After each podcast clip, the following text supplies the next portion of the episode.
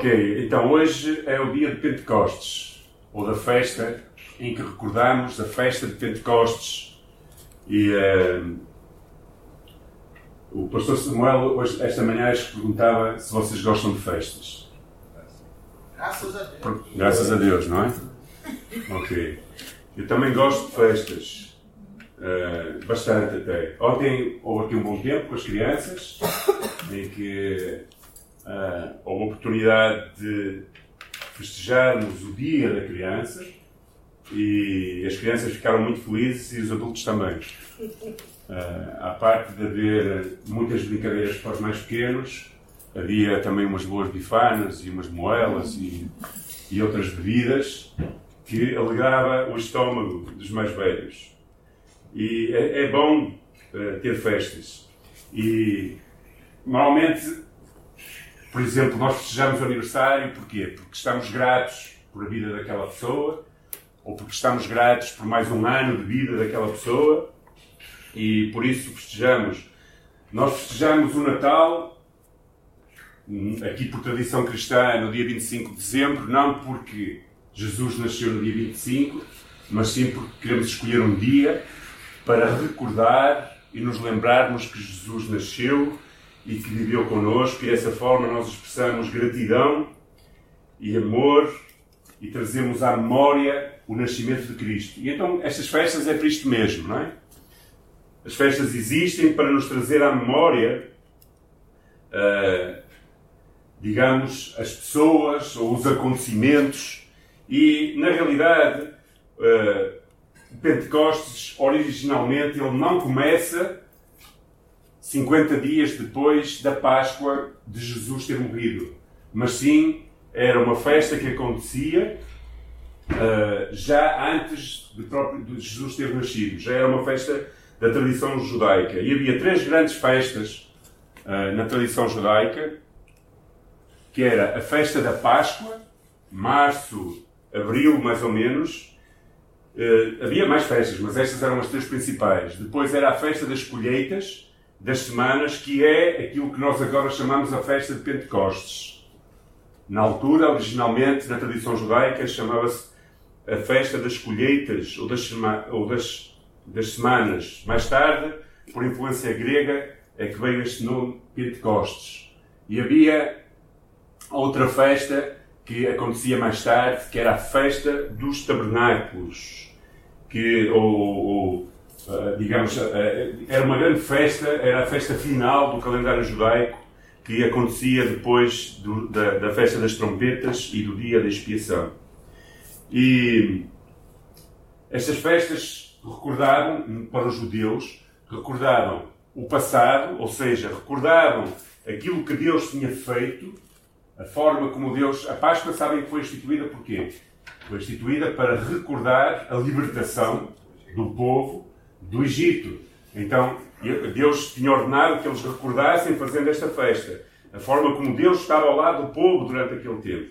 E cada festa destas, da Páscoa, das colheitas ou dos tabernáculos, eram festas que, nos, que faziam os, o, o povo judeu recordar-se de que Deus tinha estado ao seu lado. Ao mesmo tempo, eram também uma oportunidade para uh, o povo refletir no presente sobre aquilo que Deus queria fazer no meio deles. Ou seja, trazer de alguma forma um, um recordatório do que ele tinha feito e um renovar de votos para aquilo que Deus queria fazer ainda no meio deles, para eles se entregarem e se dedicarem mais a Deus. E também, ao mesmo tempo, anunciava o futuro, ou seja, a esperança de que Deus continuaria a trabalhar neles, trazendo lições acerca de, daquele Deus fiel do passado, que queria que o povo se recordasse e renovasse os seus votos no presente, certos e convictos de que Deus iria estar com eles igualmente no futuro. A ação trazia lições para o povo ao fazer estas festas, recordando esses três aspectos do passado, do presente e do futuro.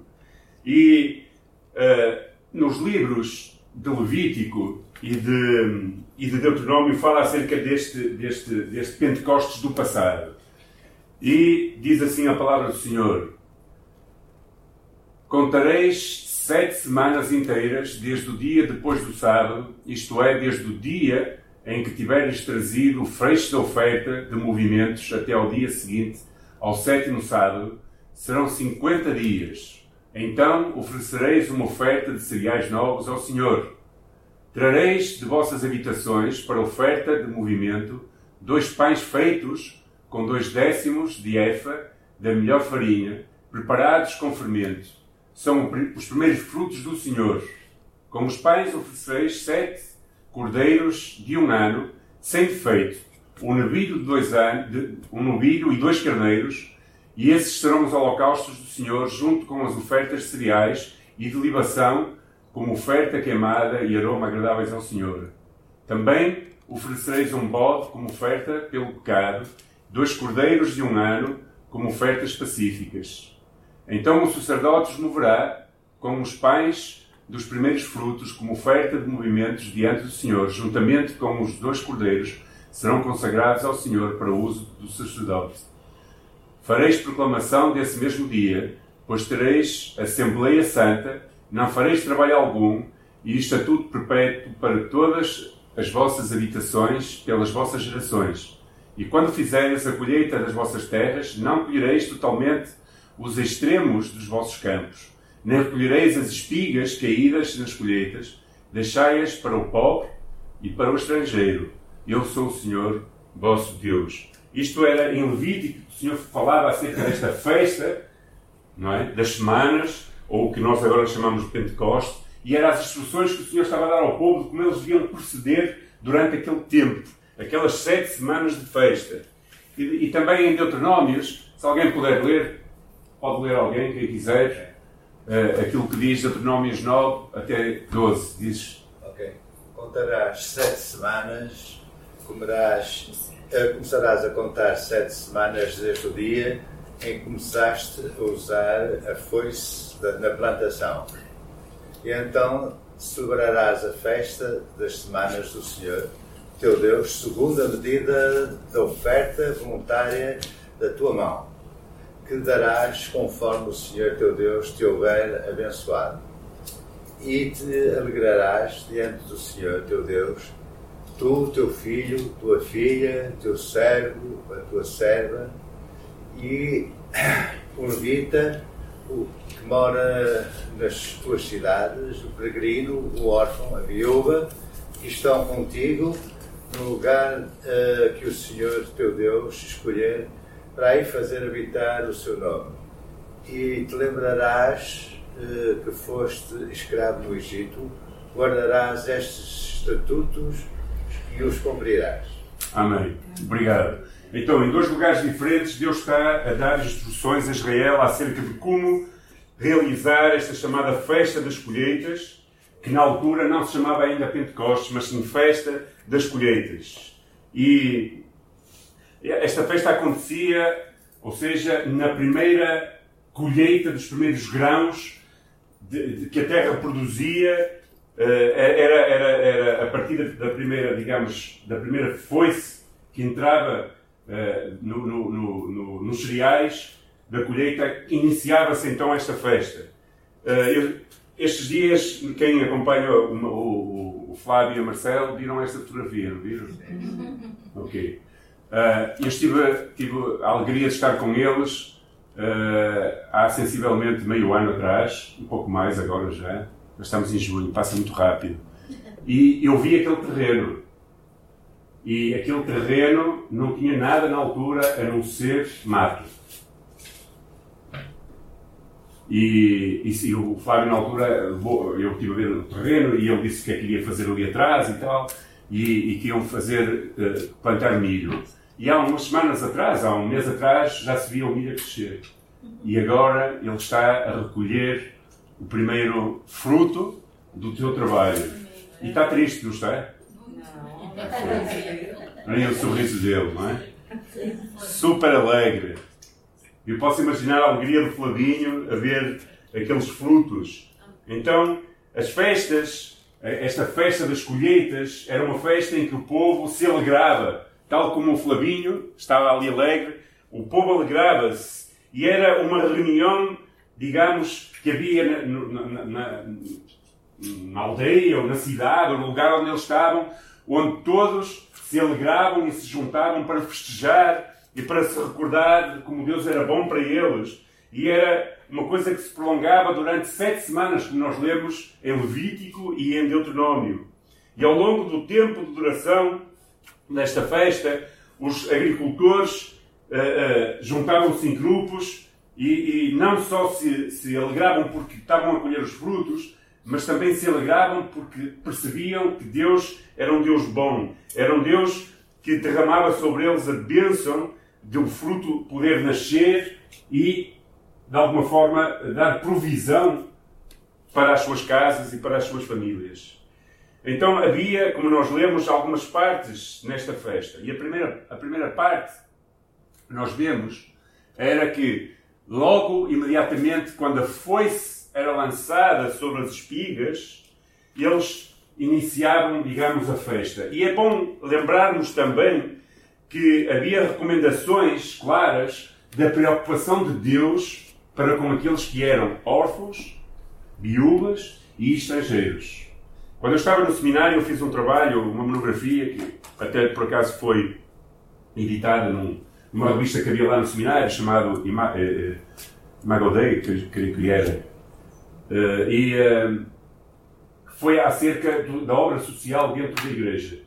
E a obra social dentro da Igreja não é algo moderno, no sentido de que às vezes nós pensamos que a obra social nasceu com o, movimento de libertação de há 50 anos atrás a obra social foi pensada por Deus logo nesta altura.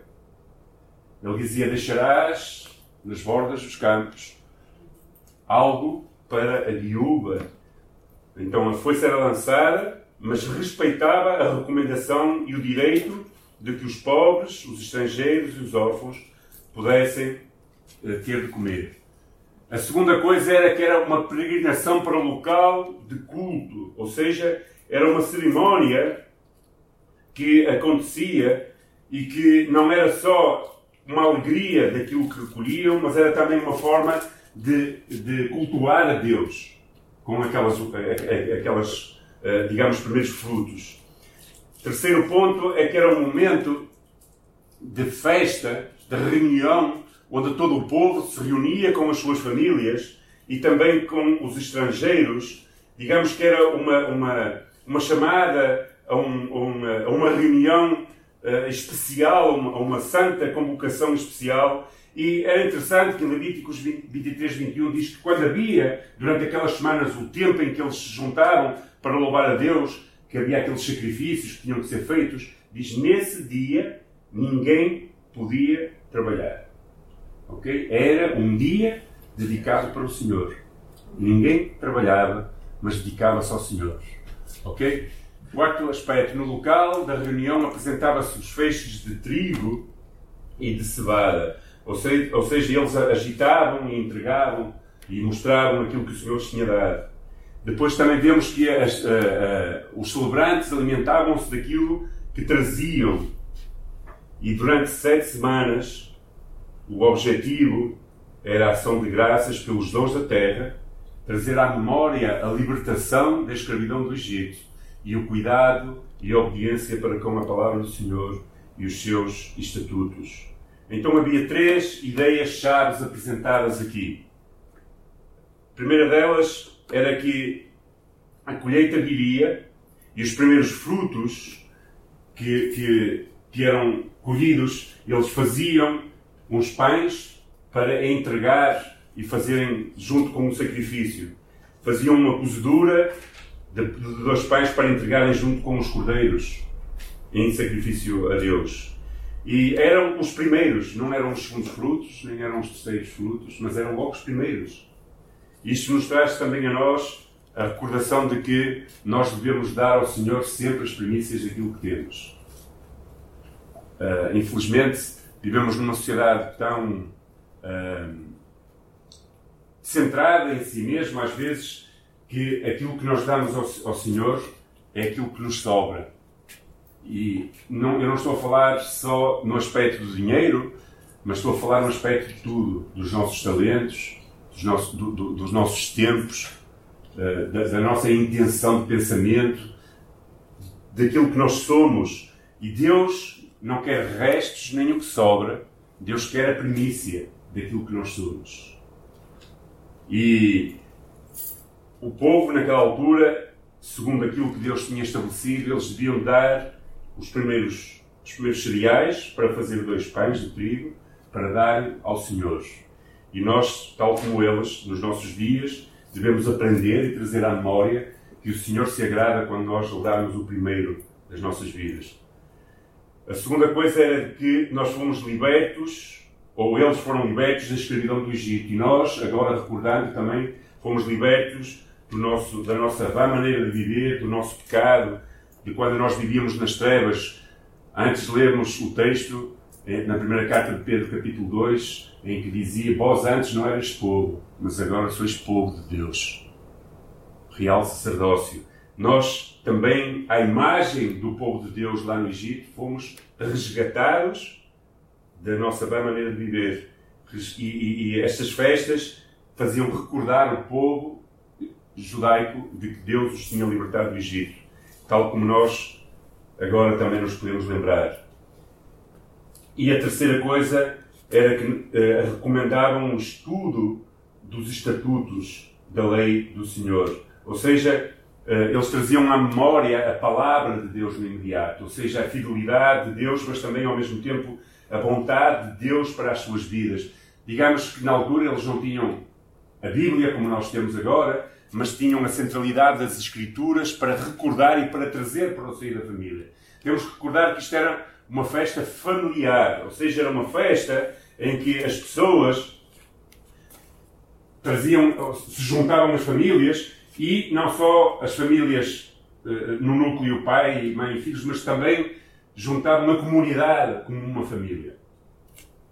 Eu, eu por exemplo, eu, todos os anos vou não no início do ano, mas uh, por altura de setembro, setembro mais ou menos, costumo ir a Vila Real ajudar as vendimas lá. E é muito interessante uma coisa que eu tenho aprendido, é que aquilo é uma festa, e é uma festa onde junta a família, mas junta muita gente à volta e ajudam-se uns aos outros. É muito interessante. Ou seja, por exemplo, aquilo são vendimas grandes, é muita gente, são 40 ou 50 pessoas a vendimar e tem gente de toda a aldeia que vai ajudar a vendimar aquilo. Mas já tinha marcado na próxima semana ou nos próximos dias aqueles irem ajudar o outro, que estava lá a ajudar, para ajudar o outro, para ajudar o outro. Então é uma festa, mas ao mesmo tempo também é, é uma coisa que, que traz, uh, uh, digamos, um compromisso deles e traz um, um, uma interajuda e traz uma, uma unidade para aquelas, para aquelas pessoas lá. Nesta altura, para os judeus, era a mesma coisa.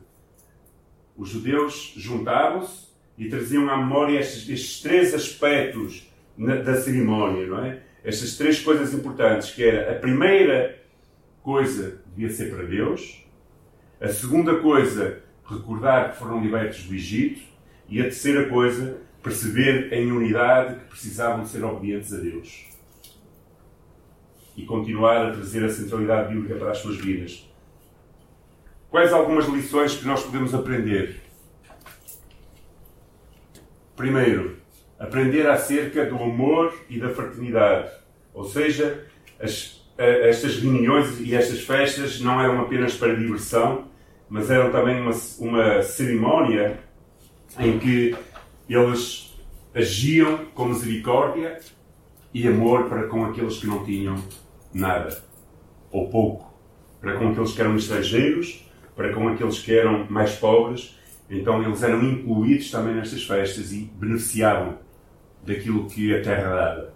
Segunda coisa, aprender a ter compromisso com Deus e com a comunidade. Ou seja, toda a comunidade celebrava e aprendia a ser responsáveis uns pelos outros. Tal como eu estava a falar daquilo que acontece em Trás os Montes, em que eles se ajudam nas colheitas, os israelitas faziam a mesma coisa, ou seja, ajudavam-se e comprometiam-se e, e havia uma entre-ajuda entre todos. Então, não somente eram uma festa para a família próxima, mas era uma festa para todas as pessoas se ajudarem uns aos outros. Terceira coisa, aprender a repartir as dádivas de Deus. Este é um princípio bíblico. Dar ou repartir aquilo que Deus nos dá.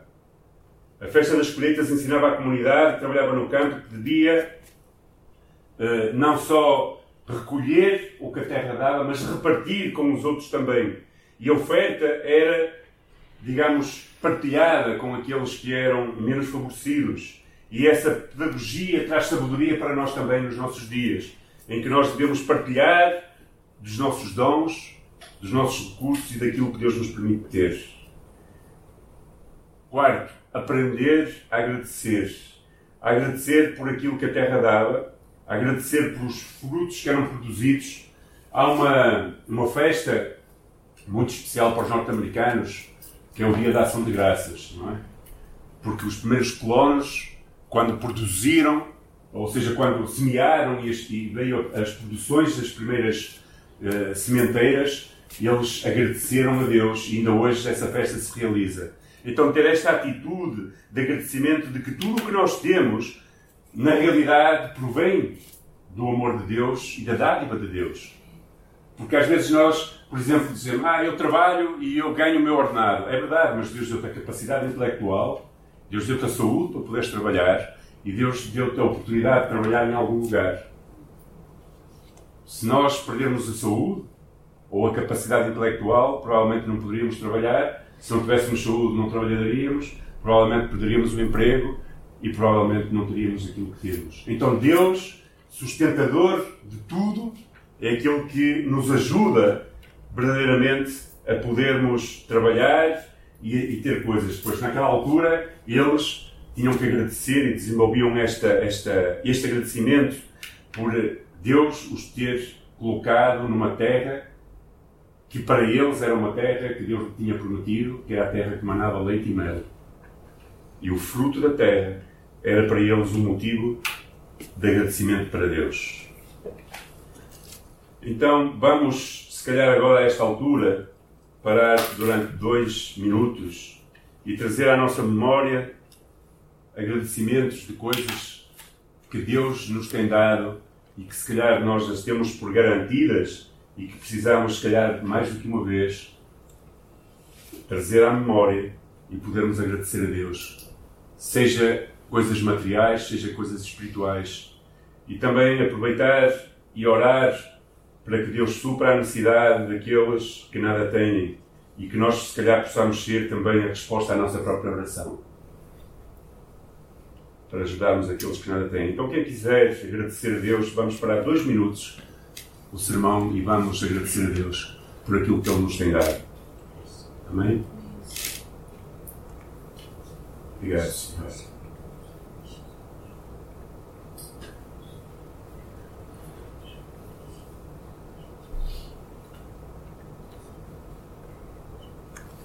Obrigado, Senhor, por nos dar mais do que aquilo que nós merecemos. Senhor, tu não nos dás de acordo com a medida da nossa justiça, mas nos dás de acordo com a medida do teu amor. Obrigado, Senhor, porque tu nos tens dado saúde, nos tens dado energia, Senhor, nos tens dado, nos tens dado capacidade intelectual para podermos desenvolver trabalho e dessa forma conseguirmos ter sustento para as nossas casas. Obrigado porque tu nos tens dado um teto, obrigado porque tu nos tens dado a capacidade de ter alimento na nossa mesa, roupa para vestir, Senhor, calçado. Senhor, obrigado porque tens sido fiel e nos tens providenciado tudo o que nós precisamos para viver. Senhor, não, não nos tem faltado, tu tens sido um Deus bondoso, um Deus misericordioso e um Deus sustentador. E por isso nós te louvamos, Senhor. Obrigado pelas nossas famílias. Obrigado, Senhor, porque tu as tens também guardado e protegido. Senhor, nos entregamos a Ti em agradecimento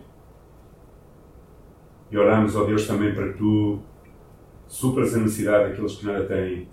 Que a Tua Igreja possa ser a resposta às Suas próprias orações e que possamos alcançar, Senhor, o estrangeiro, o órfão, a viúva, aqueles que são necessitados, Senhor. Que possamos repartir as dádivas que Tu nos dás Não permitas, Senhor, que nós fechemos o nosso ouvido ao clamor do pobre e nem fechemos o nosso coração, Senhor, à necessidade do oprimido. Mas desenvolve em nós, Senhor, um coração não só agradecido, mas também um coração pronto a partilhar, Senhor. Obrigado pela tua igreja, por aquilo que tem feito, mas, Senhor, oramos para que tu continues a manter este Espírito em nós, para que possamos ser agradecidos e, ao mesmo tempo, repartir aquilo que, Senhor, que tu nos dás. Abençoa-nos, Pai, em nome de Jesus. Amém. Amém. Podemos todos dizer que Deus tem sido bom. Amém? Amém. Deus é tão bom, e agora a segunda parte, a parte final do nosso sermão, é tão bom que não só nos dá tudo o que nós precisamos para viver, mas foi mais longe e deu o seu Filho, enviou o seu Filho por amor de cada um de nós, para viver no nosso meio, para nos instruir como agradar a Deus na nossa vida, mas também para morrer por cada um de nós na cruz do Calvário. E depois de ter sido morto, ressuscitou ao terceiro dia conforme as Escrituras e apareceu várias vezes aos seus discípulos.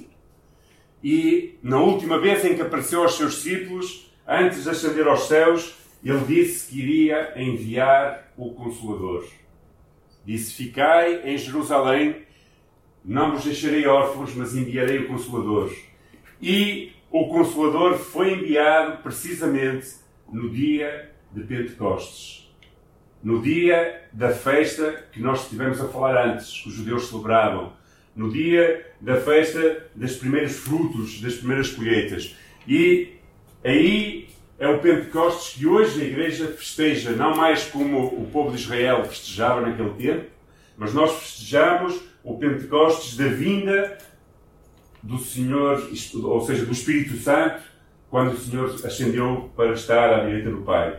Ele disse em João capítulo 14, versículos 16 e 17, estas palavras: Eu roguei ao Pai e Ele vos dará outro consolador para que fique convosco para sempre o Espírito da Verdade, que o mundo não pode receber porque não o vê nem o conhece, mas vós o conheceis, porque habita convosco e estará em vós. E depois, também em Atos, ele diz: Mas recebereis a virtude do Espírito Santo que há de vir sobre vós, ser-me-eis testemunhas, tanto em Jerusalém, como em toda a Judeia e Samaria, até aos confins da terra. Deus é um Deus bom tão bom que não só nos dá o que nós precisamos para viver materialmente, mas nos dá o que nós precisamos para viver de uma forma digna e vitoriosa espiritualmente. E Ele nos envia o seu Espírito e nos enviou, e por isso nós hoje também recordamos isso mesmo. O dia em que Deus enviou o Espírito Santo sobre a Igreja. E este é o Espírito que nos ajuda a viver neste mundo tão difícil, dando-nos três coisas importantes. Poder, para podermos viver no meio de uma sociedade cada vez mais longe da vontade de Deus. Propósito, para sermos testemunhas. Ele diz: Vós recebereis o poder, ou a virtude, que vem sobre vós, e ireis ser testemunhas, onde? Em todo lugar. A começar primeiro na nossa Jerusalém. Onde é a nossa Jerusalém? aqui na nossa comunidade, ok? Em Hermesinde, ou no lugar onde nós vivemos, e depois por todo lado, até aos confins da terra. O Espírito Santo nos dá estas três coisas que são importantes: o poder, o propósito e a missão.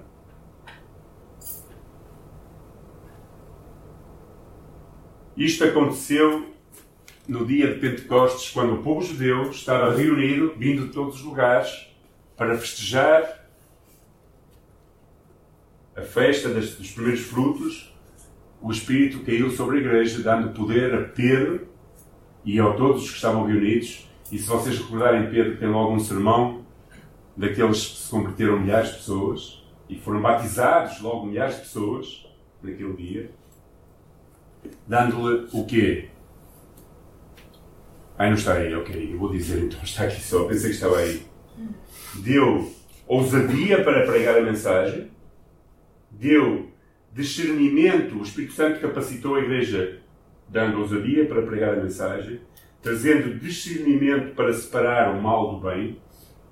Se vocês se lembram, o próprio Espírito conseguiu ler e mostrar a Pedro o coração de Ananias e Safira, que tentaram enganar os discípulos, deu poder para curar. Quando Pedro e João vão entrar no templo e estava aquele homem a pedir dinheiro, eles disseram: Não tenho ouro nem prata para te dar, mas o que tenho te dou. Levanta-te e anda no nome de Jesus Cristo. E ele se levantou não é? e toda a gente viu aquele milagre.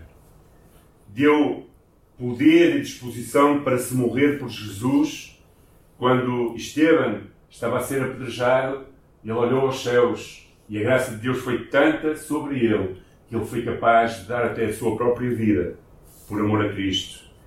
Deu direção e continua a dar direção à Igreja, deu direção aos apóstolos, indicando-lhes para onde ir. Exemplos tipo Paulo queria ir para um lado, mas apareceu um varão macedónio que lhe disse, numa visão, chamando-o para ir para o outro. Vemos Pedro a ter uma visão uh, que depois vai falar com Cornélio. Vemos tantos, tantos, tantas formas em que o Espírito Santo orientava a Igreja para cumprir o chamado e a obra. E vemos também a chamada missionária para ir. Vemos o Espírito a separar Paulo e Silas, dando ordem à Igreja: separem Paulo e Silas para a minha obra missionária. E vemos o livramento quando eles estavam presos, várias vezes oravam e cantavam e víamos cadeias a cair, ou seja, as portas a abrir-se, as correntes a cair e, e a forma como Deus os livrava. Tudo isto veio da parte de Deus com o Espírito Santo. E esse Espírito Santo, que nos parece às vezes estar tão longe, é o mesmo Espírito Santo que habita nos nossos corações.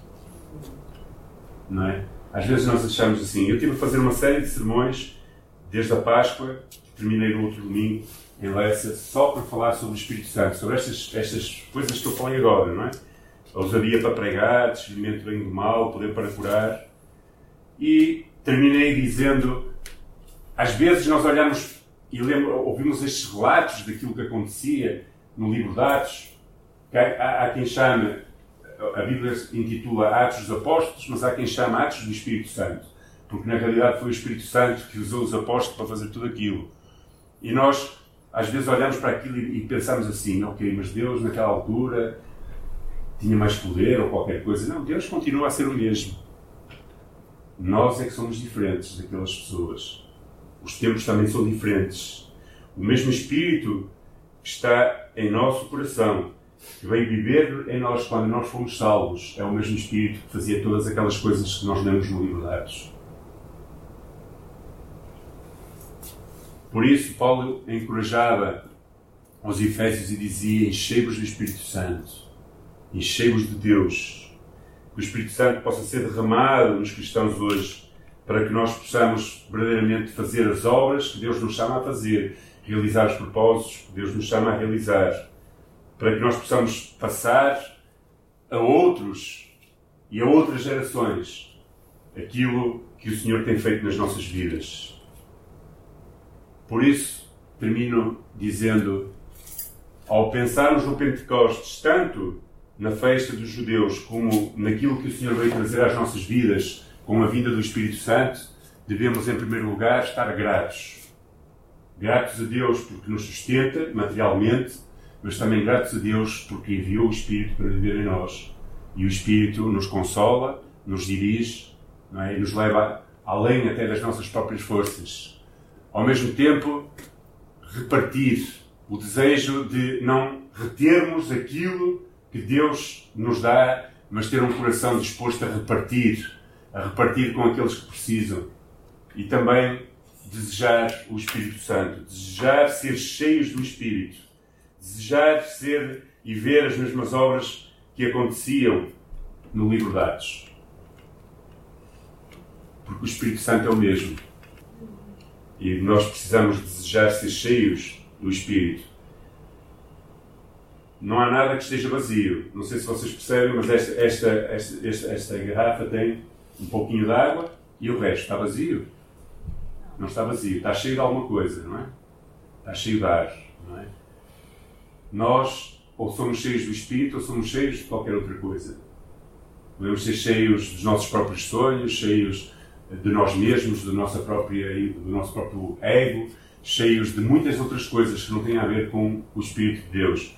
Então, se calhar, ao pensarmos nestas, nesta, nestas obras que estes homens faziam quando lemos o livro de Atos, se calhar precisamos de pensar, ok, eu tenho que me esvaziar mais de mim para que Deus possa encher-me da sua presença.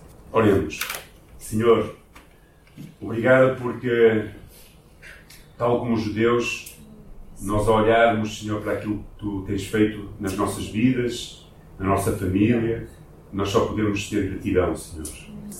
Gratidão por a, eh, a Tua provisão, por Teu cuidado, pela forma como Tu nos tens guardado, por aquilo que Tu nos tens dado, mas ao mesmo tempo, Senhor, também gratos, Senhor, porque Tu enviaste o Teu Espírito para habitar em nós. E isto é, aquilo que nós celebramos como igreja nestes dias.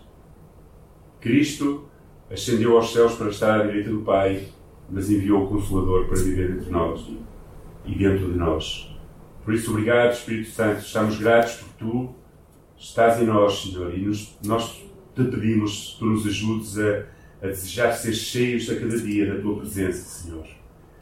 Nós queremos agradecer-te mas queremos, Senhor, render-nos também ao mesmo tempo, para podermos viver vidas de acordo com o teu chamado, com o legado, com o propósito que traz às nossas vidas. Por isso, enche-nos de ti, Senhor, enche-nos do teu Espírito, para que nós possamos cumprir o chamado que tu tens para as nossas vidas e o propósito que colocas para nós, quer individualmente, quer como igreja.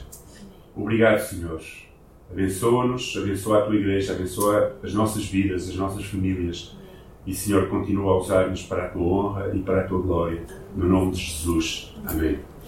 Amém. Deus abençoe.